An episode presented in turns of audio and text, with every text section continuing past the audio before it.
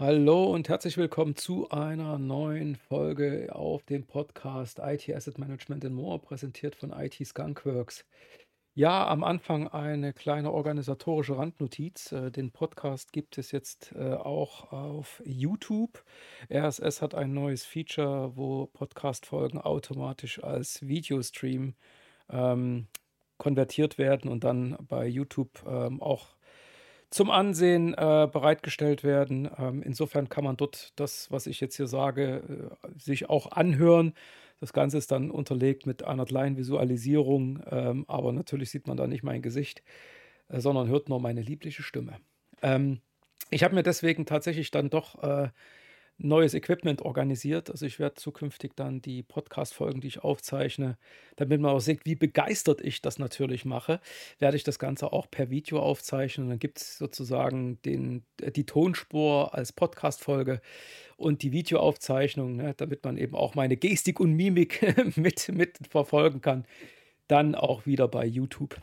Also freut euch drauf, das wird aber erst im nächsten Jahr äh, die aktuelle Serie werde ich jetzt noch äh, hier sozusagen in dem alten technischen Setup zu Ende bringen. Bin gerade dabei, hier so ein bisschen auch, eben, wie gesagt, meine Technologie so ein bisschen auf Vordermann zu bringen. Es ist so schön, digital innovativ sein. Ne? Das passt ja wunderbar zum Thema. Also heute übrigens die sechste Folge im, äh, im Rahmen um digital der Themen rund um Digitalstrategie und IT-Strategie. Ähm, in der ersten Folge, ich möchte es gerne mal hier zusammenfassen und wiederholen, habe ich einen grundsätzlichen Überblick gegeben über diese verschiedenen ähm, Bereiche, die, wenn es um das Thema Digital- und IT-Strategie geht, dann zu berücksichtigen wären, ne? also so Elemente, die eben irgendwo dann nicht fehlen dürften in so einer Digitalstrategie und IT-Strategie. Und davon habe ich von den sechs jetzt schon vier äh, in den letzten Folgen besprochen. Die erste war dann das Thema Business Innovation, Digital Transformation. Also nochmal, wir sind alle total kreativ und innovativ nutzen die Möglichkeiten von Technologien äh, und eben der Digitalisierung als solches, um neue digitale Produkte zu entwickeln, ja, die Kundenerlebnisse zu verbessern, etc. Ne? Und dann entsteht natürlich im gesamten äh, Digitalisierungsprozess ähm, oder in der Transformation auch mehr an Daten. Das gilt es zu managen. Daraus kann man auch eigene Produkte bauen, vielleicht zur Auswertung auch künstliche Intelligenz mit heranziehen. Das war der zweite Teil, Artificial Intelligence und Data Strategy. Dann ne, das läuft alles nicht im luftleeren Raum, dafür braucht es Technologie ne, und die dann eben auszuwählen äh, und einzuführen und das möglichst so, dass man die, äh, ich sage jetzt mal, die richtigen Lösungen auswählt und möglichst schnell an den Start bekommt. Darum hat sich das Thema gedreht, Technology Adoption Integration. Und wir leben hier eben auch in einer Zeit, wo wir zwar sagen, Dinge werden digital, aber ich würde auch behaupten, dass mit der Digitalisierung der Mensch sogar stärker wiederum in den Mittelpunkt rückt.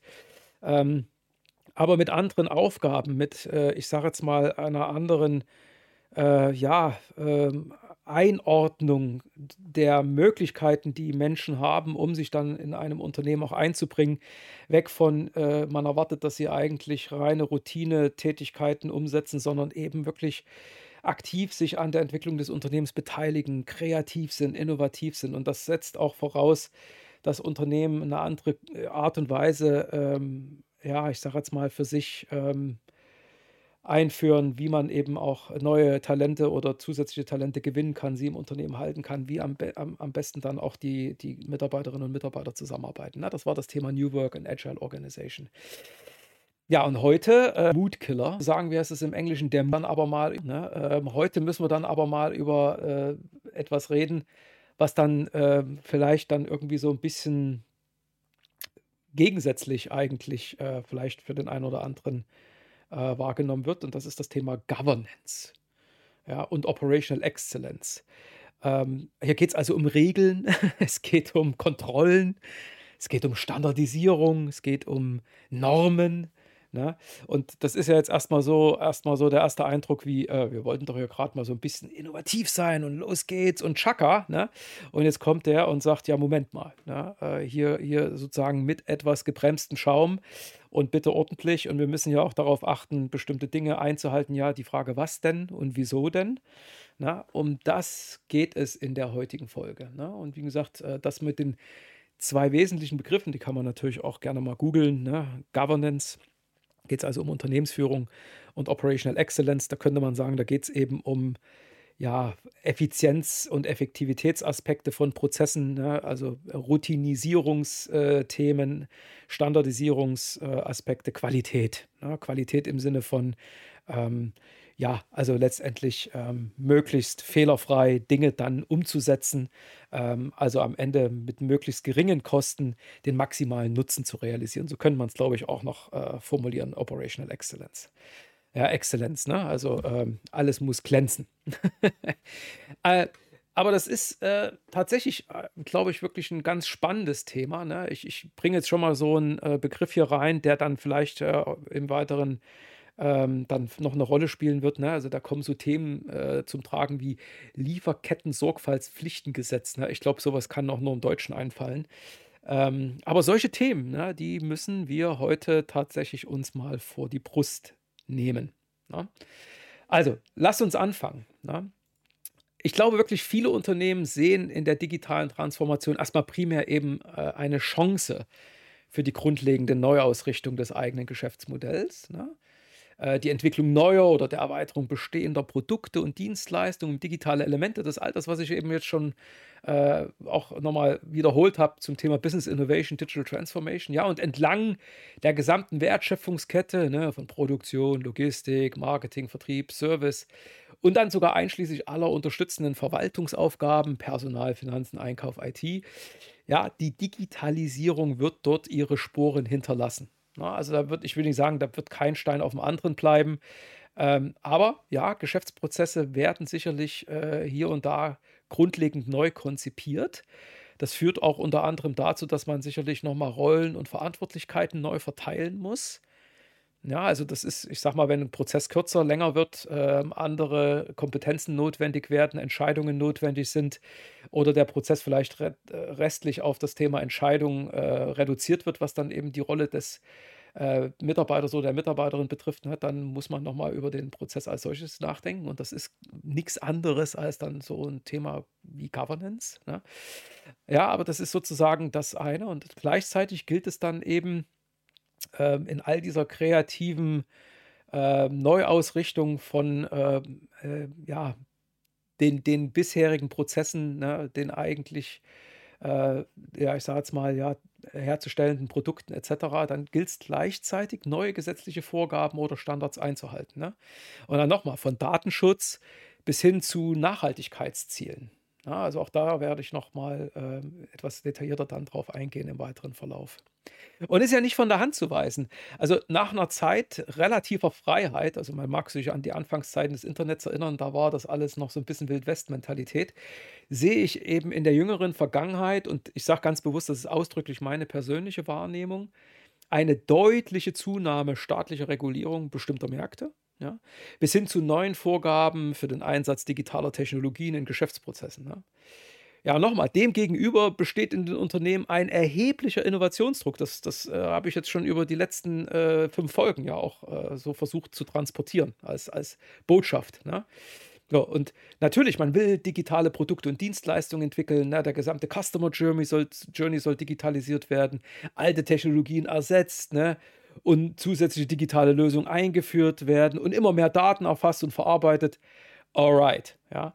Aber hier ein wirklich ausgewogenes Verhältnis zwischen dieser kreativen Freiheit und der Ausschöpfung der technischen Möglichkeiten eben auf der einen Seite und der Kontrolle zur Sicherstellung von Effizienz und Compliance auf der anderen Seite zu erreichen. Ne? Das stellt Unternehmen wirklich vor erhebliche Herausforderungen. Ne? Man schwankt eher wie ein Pendel so hin und her. Ne? Das ist so wirklich so mein Gefühl. Mal zu viel Kontrolle und dann wieder zu wenig. Ne? So Versuch und Irrtum ist scheinbar so die präferierte Herangehensweise. Ne? Und nach meiner Einschätzung, das ist glaube ich auch so ein deutsches Problem, ja, sind viele deutsche Unternehmen dann aber eher in der Regel eher restriktiv, äh, vorsichtig ne? und führen lieber erstmal Richtlinien ein und Kontrollen und Standards. Das ja, ich glaube, jeder will bei uns irgendwie so ein Zertifikat an der Wand hängen haben und sei das was, äh, was man persönlich erreicht hat. Ich bin jetzt äh, zertifizierter, was auch immer, ne? oder das Unternehmen ist zertifiziert nach. Da fühlen wir uns Deutschen wohl. Ne? Ordentlich Stempel drauf und äh, Siegel oder was auch immer und schon ist die deutsche Seele beruhigt. Ne? Es liegt vielleicht also wirklich an unserer Kultur, Ne? So wirklich lieber einen Zaun um das Grundstück und die Tür, Tür verschließen. Ne? Gucken wir uns mal die Amerikaner an. Die, die sind natürlich auch dabei, so im Sinne von, wie kann ich äh, signalisieren, dass ich wirklich ein vertrauenswürdiger Partner in, in einer Geschäftsbeziehung bin. Da geht es auch viel um Standards, da geht es auch viel um Normen. Aber der Amerikaner, sag mal so, ne, der macht nicht unbedingt einen Zaun um sein Grundstück und Türen sind auch nicht immer verschlossen. Also es kommt immer auf die Gegend drauf an, wo man dort wohnt. Ne? Ich hatte dieses Jahr leider auch eine relativ schlechte Erfahrung in San Francisco. Da ist auch nicht mehr alles so, wie es mal war. Äh, und dann denkt man, das sind ja alles so die Freigeister und die sind alle total nett. Nö, ja, gut, wenn man dann äh, vor dem Mietwagen steht mit äh, eingeschmissener Heckscheibe und die Koffer sind weg. Das ist also tatsächlich dieses Jahr uns passiert. Dann stellst du dir auch die Frage, ob denn ja, diese ganze, ich sage jetzt mal, ähm, äh, ja, ich weiß es so schön, ja, äh, dieser ganze Hyperkapitalismus, der dann eben auch im Silicon Valley so ein bisschen Einzug gehalten hat, so nach dem Motto, nach uns die Sintflut, lass uns erstmal innovativ sein, ob das wirklich so sinnvoll ist. Also, aber nichtsdestotrotz, Amerikaner sind, glaube ich, eher so unterwegs äh, und das, das rechne ich denen dann wirklich auch hoch an und deswegen sind die auch manchmal schneller. Gut, äh, im, im asiatischen Markt ist dann vielleicht eher so das Thema, äh, einfach, ich jetzt mal, ja, Erfolgsrezepte übernehmen. Ich will jetzt nicht sagen kopieren, ne? aber wie gesagt, der Amerikaner ist vielleicht eher so unterwegs, Versuch macht klug. Ne? Das ist so eher deren Devise. Also wie gesagt, bei uns dann äh, Vorsicht, besser, Vorsicht ist besser als Nachsicht. Ne? So, aber lange Rede, kurzer Sinn. Man kann das Thema Governance äh, und Operational Excellence so in, in so einer Frage mal zusammenfassen. Also wie viel Freiheit Schrägstrich, wie viel Kontrolle will man sich leisten? Na? Freiheit heißt ja, da kann ich innovativ sein. Also da kann ich was gestalten, da kann ich was Neues machen und alles äh, kann dadurch besser werden. Und auf der anderen Seite, ohne Kontrolle ist das auch nichts. Ne? Aber zu viel Kontrolle tötet wirklich so diesen innovativen Spirit. Ne? Also wirklich die Frage, ne? alles auf grün und los ne? oder hier und da zumindest mal ein Warnschild aufstellen und eher einbremsen. Ne? Also man denke mal nur an Themen wie, ich sage jetzt nochmal, Lieferketten-Sorgfaltspflichtengesetz, ne? also wo es dann wirklich darum geht, mit wem arbeite ich hier zusammen. Ne? Also äh, in dem Zusammenhang bloß mal ein Beispiel. Ähm, zukünftig wird eben erwartet, dass ich nachweisen kann, wie mein Product Carbon Footprint ist. Also wie viel CO2 habe ich für die Produktion eines äh, Produkts, also eines äh, ja, Gegenstand, den ich dann eben auch verkaufe als Produkt, ne, wie viel habe ich dabei an CO2 verursacht? Ne? Gibt es auch den, ich sag mal, den organisatorischen Carbon Footprint, ne? also der CO2-Fußabdruck. Das, das ist ein Aspekt, der dann unter anderem in dem Lieferketten-Sorgfaltspflichtengesetz mit äh, abgebildet ist, aber bis hin zu so Themen wie ähm, halten die sich an einen bestimmten Code of Conduct, also halten die eben auch ähm, Vorgaben zum Thema äh, Arbeitsschutz, Arbeitsrecht ein, äh, wie, wie äh, verhalten sich die Unternehmen äh, im Zusammenhang mit äh, sowieso eben äh, Umweltschutz etc. Ne? Und dann kommt man nämlich schon zu wieder so einem anderen Thema, was äh, immer mehr Raum gewinnt. Ich kenne, glaube ich, keinen CIO, der nicht irgendwie ein Ziel zu dem Thema hat, nämlich ESG. Ist keine Krankheit, ja, äh, sondern steht für Environment, also E, ne, Umwelt, ne, dann S für Social, Soziales und Governance, Unternehmensführung. Ne? Also Umwelt ist, glaube ich, irgendwo nachvollziehbar. Ähm, na, das ist also letztendlich sowas wie ein Umweltmanagementsystem nach 14001 einzuführen. Das ist so Umwelt. Gibt auch mittlerweile ISO-Normen zum Thema ähm, ähm, soziale äh, Unternehmensführung äh, oder Good Governance. Das gibt es auch mittlerweile. Aber Soziales, da geht es unter anderem um Gleichberechtigung, ähm, Chancengleichheit etc. Ne? Also das, was bei uns auch meistens irgendwo immer mit dem Grundgesetz in Verbindung gebracht wird. Ne? Äh, ja, das will ich jetzt gar nicht vertiefen, aber ne, das ist so das Thema Soziales, aber auch eben soziales Engagement. Also wie, wie sehr äh, äh, involviere ich mich da als Unternehmen in solchen, in solchen Themen. Ne? Und dann Governance. Governance wirklich so, also äh, wie gut wird das Unternehmen geführt, aber eben im Sinne der Gesellschaft. Ne? Ähm, also was tut das Unternehmen dafür, wirklich einen, einen, Wertbeitrag für die Gesellschaft zu leisten, nachhaltig in, in, äh, in seinem Tun und Handeln zu sein. Ne? Also wie gesagt, ähm, 14001 als Environment Management System, ne, EMS, äh, ist dann eben einer dieser Effekte, dass dann Unternehmen äh, sich da jetzt nicht nur um diese Norm kümmern, sondern dann sich vielleicht eben sogar danach zertifizieren lassen. Ne? Der eine oder andere äh, zeigt dann auf seiner Webseite dass mit jedem Euro Umsatz so und so viele Bäume gepflanzt werden, äh, so und so viel, äh, ich sage mal, CO2 eingespart wurde durch, ähm, keine Ahnung, die Verwendung von einer Solaranlage auf dem Dach des Unternehmens und so weiter und so fort. Ne? Ja, das ist ein Aspekt. Gehen wir mal einen Schritt weiter. Ne? Denken wir mal an so Dinge wie Datenschutz. Also auch da, äh, ne, DSGVO hoch und runter, Datenschutzgrundverordnung. Ähm, oder beispielsweise Qualitätsmanagement. Wenn wir also an Operational Excellence denken, ich sage nochmal so Methoden wie Six Sigma äh, und Kanban, ähm, sind dann eben auch, wenn man so will, ähm, ja, ein, ein, ein Art, eine Art Ergebnis aus der Umsetzung eines Qualitätsmanagementsystems, wo es aber ganz klar dann eben ähm, nochmal im Kontext der Operational Excellence um Routinisierung geht, also Standardisierung ähm, von, von Abläufen, ähm, dann eben die, die, die permanente Suche nach Effizienzgewinnen äh, oder Optimierungspotenzialen. Klar, immer mit dem ganz klaren Ziel, ähm, der Prozess soll natürlich erstmal auch das gewünschte Ergebnis äh, erreichen. Das ist also das Thema Effektivität. Ne? Ja, und, und, dann darf man ja auch nicht vergessen, ne, gibt es ja noch so Themen wie zum Beispiel ISO 27001, äh, IT Security Management System. Bist du heute IT-Dienstleister? Da gehört mein Unternehmen, für das ich arbeite, die Time to Act Group, auch mit dazu. Dann musst du das auch nachweisen musst du dich auch auditieren lassen. Ja, und äh, nochmal, so ein, so ein Standard, der wird ja nicht einfach eingeführt und dann ähm, kriege ich eine Urkunde ausgestellt und ne, alle sind happy. Na, da braucht es integriertes Managementsystem. Ne? Da muss also wirklich dann am Ende eben auch, äh, müssen Rollen und Verantwortlichkeiten aus diesem, äh, aus diesem Managementsystem in die Organisation verteilt werden. Plötzlich müssen sich Leute um so Sachen kümmern wie, ich muss eine Richtlinie schreiben. Oh Gott, ja. Ja, aber das, das ist genau das, äh, wo es eben äh, im Bereich Governance und Operational Excellence geht. Ne? Ja, das ist die Frage. Ne? Jetzt, jetzt habe ich mal so ein paar Beispiele genannt. Frage dann an meine Zuhörer. Wo bitte schön anfangen und wo aufhören? Also, wo ist äh, das, was man macht, nicht ausreichend? Oder wo ist vielleicht das, was ich jetzt schon wieder geplant habe, dann auch schon zu viel? Ne? Also, in dieser Gemengelage den, den Überblick zu bewahren und alle notwendigen Veränderungen, möchte ich jetzt mal formulieren, zielkonform zu managen. Und zielkonform heißt ja im Sinne des Unternehmens, wir wollen alle noch profitabel sein. Ja, wir wollen auch weiterhin im Markt äh, mit dem Wettbewerb mithalten können. Manchmal ignoriert er nämlich vielleicht dann solche Regeln und mache ich das dann genauso, nur um eben vielleicht genauso kostengünstig zu sein. Ja, ist mir dann also das eine oder andere oder das eine oder andere egal, halte ich mich nicht an Regeln. Ne? Andere machen es auch nicht. Übrigens so eine ganz spannende äh, jetzt Serie mit äh, Jan Ulrich, ich glaube, der läuft auf äh, Amazon Prime, wo er dann irgendwie auch gesagt hat, er wollte ja nicht dopen, so ungefähr, dann irgendwann, also gibt er irgendwie zu, er hätte dann irgendwann Epo genommen, nur um sozusagen die Chancengleichheit zu wahren. Na, das ist genau das, ja. Also, wie viel davon will man mitgehen, ja, um die Chancengleichheit zu wahren? Er hätte doch theoretisch auch an die Presse gehen können zum damaligen Zeitpunkt, hätten natürlich wahrscheinlich auch seine Karriere beendet. Äh, oder es wäre vielleicht eben auch im, im Rauschen äh, der der verschiedenen Meinungen in der damaligen Zeit untergegangen. Ne? Ist ja auch schon ein paar Jahre her.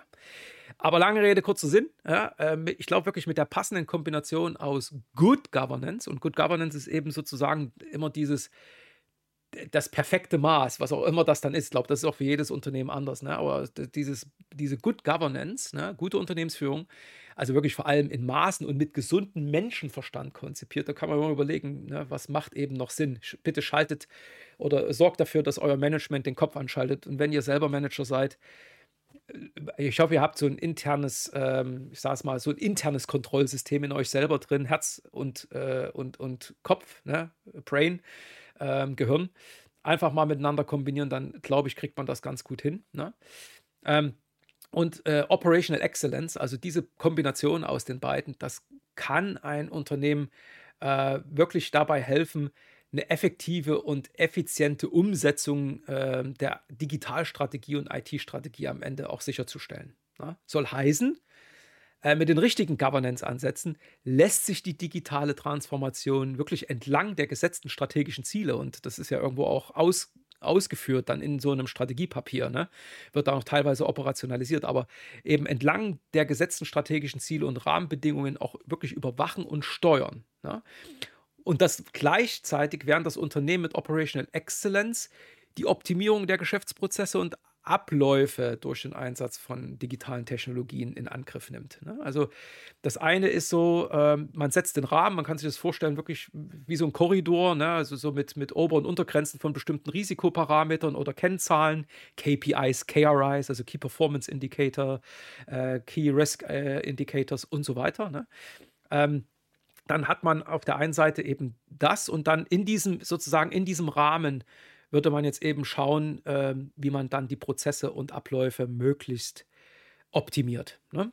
So, also mit beiden Ansätzen ist, wenn man so will, gewährleistet, dass man also nicht nur auf die Chancen der Digitalisierung schaut und die maximal ausschöpft. Das ist immer die Frage, ob das dann eben wirklich äh, das, das, das ist, was am Ende äh, wirklich dem, dem Ziel der Digitalstrategie und IT-Strategie dient, ne? Ähm, ne? sondern eben auch die damit verbundenen Risiken im Auge zu behalten und adäquat zu managen. Ne? Und ich glaube wirklich, äh, wenn ich an Digital- und IT-Strategie denke, dann ist es, glaube ich, eben immer diese Balance aus diesen beiden. Ne? So, wie sieht das jetzt äh, praktisch äh, dann irgendwie aus? Ne? Hier mal so ein kleiner Erfahrungsbericht. Also ich, bin mir sicher, das hat der ein oder andere auch schon mal äh, erlebt. Ne? Viele von uns äh, hören auf Arbeit so Sätze wie, wie folgende. Ne? So, wir sind in einem ständigen Troubleshooting-Modus. Oder ja, bei uns gilt das Hey Joe-Prinzip. Oder ja, Team steht für toll, ein anderer macht's. Ne? Irgendwie sind diese Phrasen mittlerweile Teil fast schon eines beliebten Bullshit-Bingos in irgendwelchen Projektmeetings. Ne? Also wenn die irgendwann mal alle ausgesprochen werden, dann kann einer aufspringen und sagen, Bingo! Ja? Äh, und wahrscheinlich ist das in vielen Meetings der Fall. Also nicht, dass einer aufspringt und das dann ausruft, sondern dass diese Phrasen dann fallen. Aber man muss sich vorstellen, damit sind, wenn auch sehr unterschwellig, zu einem Teil, damit sind sie ne, auch zu einem Teil unserer zentralen Management-DNA geworden. Wir glauben, das geht nicht mehr anders. Ne?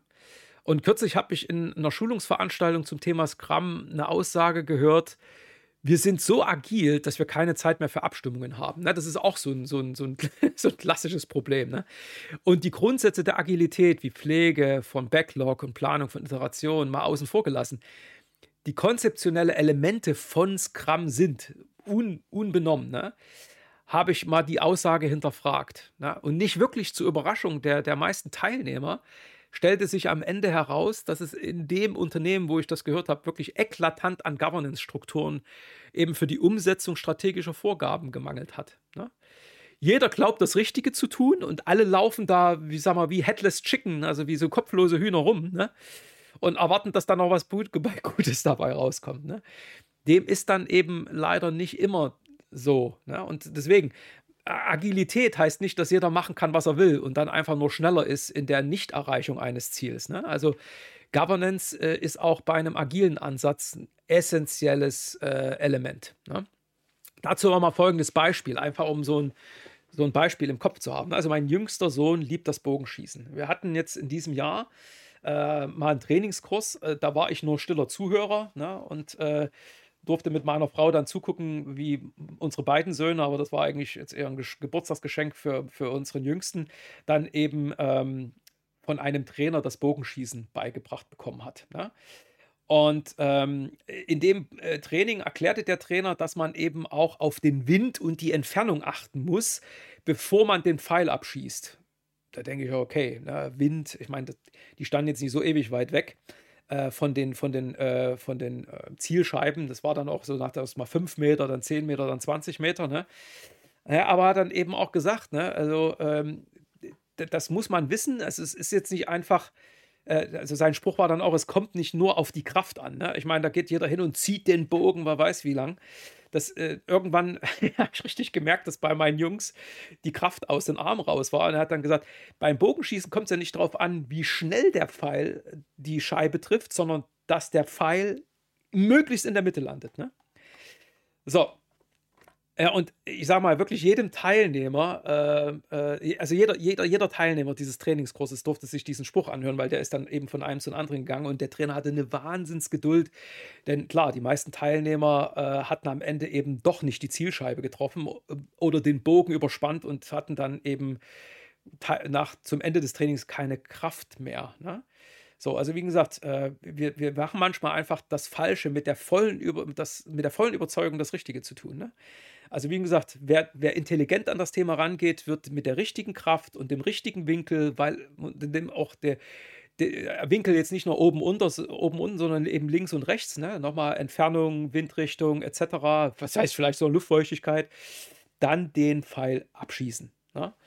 So, auf dem Unternehmen übertragen heißt das, na, während also die Digitalstrategie und IT-Strategie dem Bogenschützen, in Klammern Mitarbeiter, vorgibt, auf welches Ziel er, sie, Entschuldigung, also auch Mitarbeiterin, äh, den Pfeil abschießen soll, braucht der Bogenschütze aber, so wie der Trainer, ne, sowas wie eine Ausführungsanleitung oder eben eine Methode, nennen wir es Klarheit zu Rollen und Verantwortlichkeiten, ne, oder genauso auch zu Vorgehensweisen, um sicherzustellen, dass der Nutzen aus einem Projekt, zum Beispiel zur digitalen Transformation, am Ende wirklich mit den Erwartungen des Managements übereinstimmt.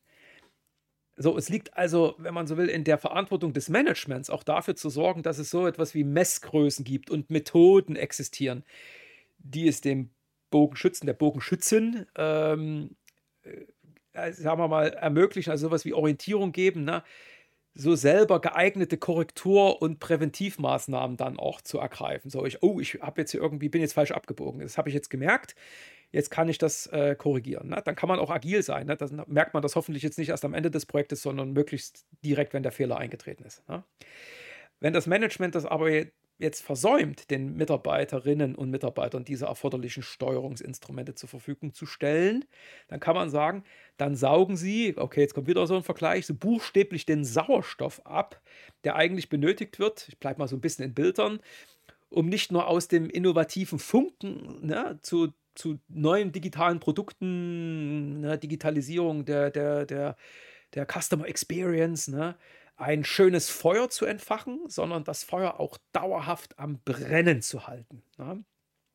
Dann ist es auch mit der operativen Exzellenz nicht mehr weit her. Ne? Dann hast du Strohfeuer hier und da, keine wohlige Wärme. Apropos, es ist gerade richtig kalt da draußen. Zum Glück stehe ich heute eben nicht. Der eine oder andere hat es am äh, Intro gemerkt, eben nicht in der Kälte an einer Ladesäule äh, und warte, bis die Batterie meines Autos wieder voll ist, sondern sitzt schön hier zu Hause und mein Rechner dient als Heizung. Ja? Aber zurück zum Thema.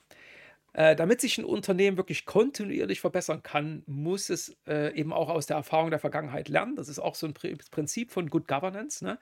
Und sich neuen Herausforderungen und Problemen stellen, ne? anstatt immer wieder die gleichen Fehler zu machen und wirklich immer und immer wieder. Ja? Ähm, und das gilt umso mehr gerade in der digitalen Transformation. Ich will nicht sagen, da werden natürlich Fehler äh, weitaus äh, weniger äh, ja, wer ist das, akzeptiert ist vielleicht der falsche Begriff dafür, aber äh, hier einen Fehler zu machen, hat natürlich äh, noch eine größere Wirkung, ne? weil hier reden wir eben in, in, über Investitionen in, in, ganz viele Bereiche hinein. Ne? Ähm, und es liegt nach meinem Dafürhalten ganz klar in der Verantwortung des Managements, eben für das ganze Thema, ne, äh, wo wirklich auch immer alles von rechts auf links gedreht wird, einen ganz klaren Governance-Rahmen zu schaffen, der sicherstellt, dass alle Maßnahmen in der digitalen Transformation sich an der Digitalstrategie und IT-Strategie ausrichten. Zumindest an den Zielvorgaben orientieren, also wenn wirklich natürlich zu 100 Prozent. Wir sind ja eben nicht bei Wünsch dir was, auch wenn wir ne, als Digitalisierung manchmal nochmal mit so einer Wildwest-Mentalität und vielleicht die, die fehlt uns Deutschen ja manchmal so ein bisschen. Ne? Also so Experimentierfreudigkeit äh, angehen. Ne? Na, und ähm, das, das, äh, das braucht es definitiv. Ne? So, und also diesen Governance-Rahmen. Und selbstverständlich können und werden die wesentlichen Vorgaben für die Governance äh, genauso wie die Faktoren für operative Exzellenz in verschiedenen Branchen unterschiedlich sein, aber sie sollten alle äh, doch dem gleichen Credo folgen. Ich, ich habe das mal versucht, so in fünf Punkten zusammenzufassen. Ich habe die auch mal in einem LinkedIn-Beitrag äh, gelesen und äh, deswegen hier mal so äh, meine, meine fünf äh, äh, Punkte, die, glaube ich, äh, ausschlaggebend sind für eben eine Good Governance-Operational Excellence. Die kann man sich ja mal merken. So Strategy, Coordinates, Complex Deliverable Optimization. Ja, das ist jetzt ein, ziemlicher Zungenbrecher. Äh, mal ins Deutsche übersetzt könnte man sagen, also Strategy. Ich setze es mal gleich mit strategischer Nutzen. Ne? Die Strategie sollte also mehr als nur PowerPoints liefern. Ne? Also das sollte sowieso aus der Strategie herausgehen. Ne? Und ähm, in den PowerPoints sind dann meistens irgendwelche Spiegelstriche und äh, so, das sind dann die primären Ziele, äh, irgendwie nur mit so drei, fünf Worten äh, zusammengefasst und die sollen dann in die Scorecard der Mitarbeiter einfließen. Hm, also ich würde sagen, die Führungskräfte sind ganz klar dafür verantwortlich, klare, messbare Vorteile zu benennen, die durch die Umsetzung eines, einer Strategie oder die Umsetzung einer bestimmten Maßnahme erreicht werden sollen. Also klare Zieldefinition. Nochmal der strategische Nutzen muss herausgestellt werden. So, und eines der wichtigsten Elemente im Programm- oder Projektmanagement ist eben so ein Register, wo man eben auch diese ganzen Nutzen Definitionen oder eben Ziele auch mal zusammenführt und dann eben nochmal schaut, was war das äh, gesetzte Ziel oder der erwartete Nutzen und was hat man am Ende dabei daraus gemacht. Ne? So, und das ist das, was die äh, Führungskräfte als Ergebnisse ihrer strategischen Planung erstellen sollten. Ne? Äh, und dann eben auch den Mitarbeitern an die Hand gegeben werden sollen. Das ist auch wirklich ein ganz essentieller Aspekt von Good Governance. Und das ist nicht so im Sinne von, äh, ne, einfach mal irgendeine Zahl zu sagen, wir sind momentan bei X und wollen zu Y. Ne? Also die Frage aber, um das jetzt mal als, als Frage auch zu formulieren, was soll erreicht werden? Okay. Strategy coordinates complex deliverable optimization. Coordinates, zweiter Begriff, ne? koordinierte Planung. Also die oberste Führungsebene, ne, die mag zwar Visionen haben, also ne, bitte, ne, also wirklich echte unternehmerische Vision, aber nur das mittlere Management kennt in der Regel die Herausforderungen, die dann mit der Umsetzung verbunden sind. Also sollte doch gerade deswegen die oberste Führungsebene die verschiedenen Experten innerhalb der Organisation, also insbesondere im mittleren Management, identifizieren und sie in die Planung einbeziehen. Ne? eines der besten Werkzeuge, die im Bereich Programm- und Portfolio-Management ähm, äh, existieren, ist so etwas wie eine Roadmap. Ne? Eine Roadmap, die aufzeigt, vor allen Dingen, wann die Vorteile und die Ziele, ne, die, ähm, die verschiedenen Nutzen, ähm, ja, ähm, ja, Potenziale realisiert werden sollen, um wirklich auch eine angemessene Priorisierung der verschiedenen Maßnahmen zu ermöglichen. Das mal als Frage zusammengefasst, wann soll etwas erreicht werden? Ja, nochmal, Eselsbrücke, Strategy, Coordinates, Complex, Deliverable Optimization, sind wir bei Komplex. Wir reden hier über komplexe Zusammenhänge. Also unabhängig davon, ob der Nutzen eines digitalen Transformationsprojekts Schritt für Schritt oder in einem Big Bang entsteht, ne, es müssen die komplexen Zusammenhänge zwischen den Projekten und operativen Abläufen bereits in der Planung vom Management berücksichtigt werden. Ne. Und demgegenüber sollte das mittlere Management wiederum in die Lage versetzt werden, so Aspekte wie politische, wirtschaftliche, gesellschaftliche, technische, rechtliche, ökologisch, ethnische und demografische Dimensionen, da gibt es so einen Pestel-Ansatz, wer den mal äh, googeln will, ne? Dass das vom mittleren Management verstanden wird. Ne? Also und diese, diese Parameter, die beeinflussen ganz klar die Erreichung der gesetzten Ziele. Ne? Die beste Möglichkeit, die oberste und mittlere Führungsebene in die Pflicht zu nehmen, sind dann natürlich auch ähm, immer wiederkehrende Managementkontrollen, regelmäßige Reviews. Ne?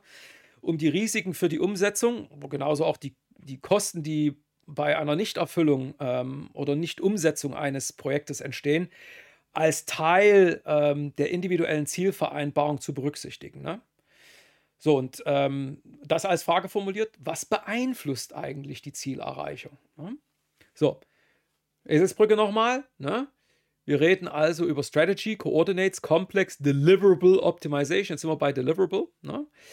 Ähm, hier geht es also um Integration bzw. Zusammenführen von Ergebnissen, ne, Deliverable. Besonders wenn digitale Konzepte Schritt für Schritt umgesetzt werden, ist die Verbindung der daraus resultierenden Ergebnisse ne, und die Operationalisierung der Veränderung dann auch in Regelprozessen ist eine Kernaufgabe des Änderungsmanagements oder Change Managements. Es gilt wirklich zu verstehen und auch zu bewerten, wie sich Änderungen auf die Organisation als solches ne, und auf die verschiedenen Abläufe und Prozesse im, im Detail natürlich dann auswirken. Ne? Und daraus resultierend braucht es gegebenenfalls auch neue Arbeitsanweisungen und Richtlinien, klare Rollen und Verantwortlichkeiten. Ja, ich weiß, auch wenn sich das etwas bürokratisch anhört. Jetzt kommt sozusagen das Deutsche äh, in mir durch. Ne? Bin ja Deutscher. Ne? Und das mal als Frage formuliert, wie soll denn sonst das Ziel erreicht werden oder wie soll das Ziel erreicht werden? Ja? Und, ähm, und diese Frage fasst, glaube ich, diesen äh, Punkt perfekt zusammen. So, letzter Begriff nochmal aus der Eselsbrücke, ne? Strategy Coordinates Complex Deliverable Optimization. Geht es also um das Thema Optimierung und hier mehr im Kontext von optimiertes Tempo. Ne? Also wenn man nicht darauf achtet, wie viel Energie von den Mitarbeiterinnen und Mitarbeitern investiert wird, um die erwartete Leistung zu erbringen, also den erwarteten Nutzen auch zu erreichen, wenn die Maßnahmen nicht vernünftig priorisiert werden, dann wartet man faktisch auf den Fehler, auf ein Scheitern des Projektes und hofft doch gleichzeitig, dass nichts davon eintritt. Ja?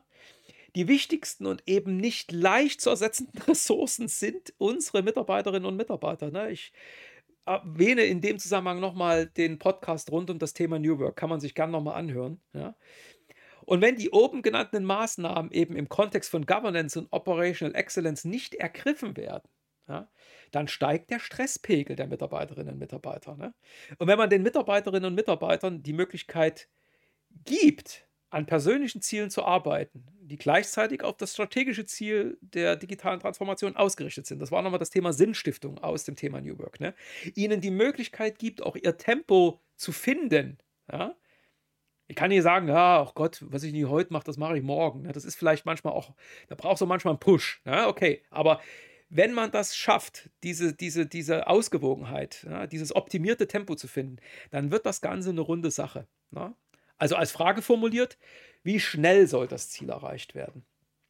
Also meiner bescheidenen, meiner bescheidenen Meinung nach ne, bilden eben diese fünf Elemente wirklich die Basis für eine Good Governance und damit auch die Grundlage für Operational Excellence. Ich hoffe, das hat äh, dem einen oder anderen so ein bisschen äh, auch ähm, eine Idee gegeben. Und dann hören wir uns hoffentlich dann auch zur letzten äh, Folge, der siebten Folge dann wieder, da geht es dann um das Thema Sourcing Strategy, Spend Management und Compliance. Also freut euch drauf. Äh, sollte noch vor Weihnachten eine neue Podcast-Folge geben. Bis dahin, vielen Dank fürs Zuhören und bis zum nächsten Mal.